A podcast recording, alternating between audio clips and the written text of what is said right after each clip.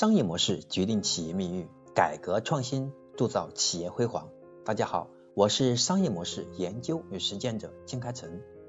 今天呢，我将和大家分享的是我们第两百九十五讲被隐藏的五大管理误区。管理就是管人，或者通过别人把事情办好。最基本的原则是以人为本。我们企业的主体是人呢，管理的核心也是人。所以说，管理的本质就是组织协调。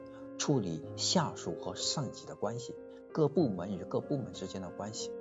对于一名合格的经理、一名合格的管理者来讲，最大的挑战不在于他的工作能力，而在于他在如何去提升员工的沟通效率，如何在提升员工的积极性，如何提升员工的认知上，这是变得非常重要。我们经常讲，员工他不喜欢被管理，但是员工需要被引导。引导员工去思考问题，引导员工和其他部门的沟通，让他学会和其他的人友好的协同，使我们当下企业的这个管理问题变得更简单，让每一个人很轻易的就能够把很复杂的问题通过别人的协助干得更好。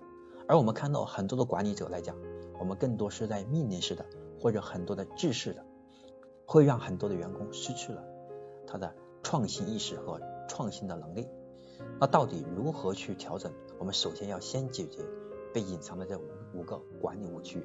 第一个误区，我们只想控制结果，我们只关注员工最后的结果如何，而缺乏对整个过程的管理。因此，我们会说，没有好的过程就没有完美的结果。那我们很多时候只关注这个结果完不完美，没有关注过程。就会出现，因为没有关注过程，结果也好不到哪里去。这就是我们的第一个犯的误区。第二个误区，只注重如何引导员工，而不给他一些具体的方法、工具。那这个员工，我们告诉他，比如说让他意识到，他跟大家沟通的时候沟通方式不对，我要提出来，你这沟通方式不对。OK，我们还得教他，你怎么把这个方法，对不对？调一下，让他对。我们要给他方法，我们要给他。具体的改进的措施，让他知道一步步怎么调整。所以我们不能只是给他建议，要给具体的方法。第三，我们只注重业务问题而忽略管理问题。我们很多时候是被 KPI 压得喘不过气来，只关心我们的业务有没有达标，我们的转化率有没有达标，我们的客户满意度有没有提高，而最终忽略了我们的管理体系。所以。我们是靠人管人，就会出现人离开了这个区域，他的管理就会失效。那比如说今天我在公司盯着，那么大家就会有条有条不乱的进行工作。那一旦我请假不在公司的时候，这个人就会觉得终于有机会放松了，就开始放纵，这就出了问题。所以我们不能只注注重业务问题，我们要去提升我们的管理，让我们的。体系不是由人管人，而是由系统让大家意识的自己协同把工作做好，大家自己就会管好自己。所以这是第二个啊，这是第三个，不能只注重业务，要注重管理。第四个，我们一味的宽恕那些不能胜任的员工，那么这样久而久之，就会让那些好用的人，让一些能力强的人，会觉得公司不注重他们，也就是公司。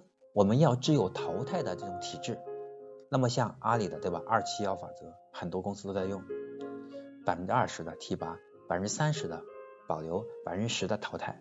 如果那些不适任的人我们不淘汰掉，我们的新人怎么进来？我们的老员工怎么有工作压力？他怎么知道他没干好容易被处罚？他怎么有意识要提升呢？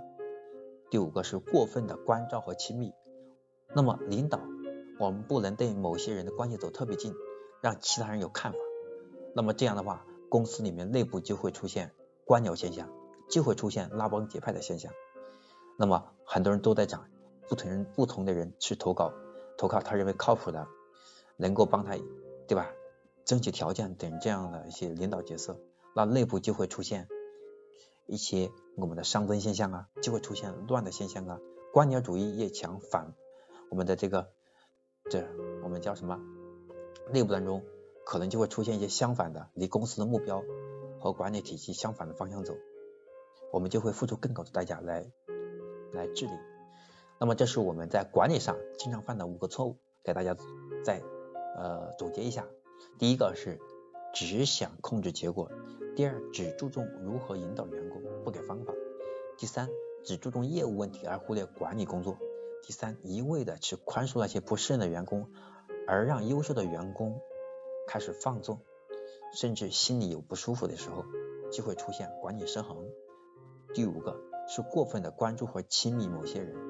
让其他的人出现了拉帮结派的意识和想法，让我们的管理上制造更大的问题。OK，我是商业模式研究与实践者江开成。那么今天我的分享就到这里，我们下一讲第两百九十六讲，我将和大家讲讲一讲如何去快速解决问题。我们把它列为叫七步分析法。所以呢，下一讲我将和大家讲的是快速解决问题的七步分析法。让大家快速的去把问题看到本质，而且快速的解决掉。我是商业模式研究与实践者江开成，今天我的分享到这里就要结束了，我们下一讲再见。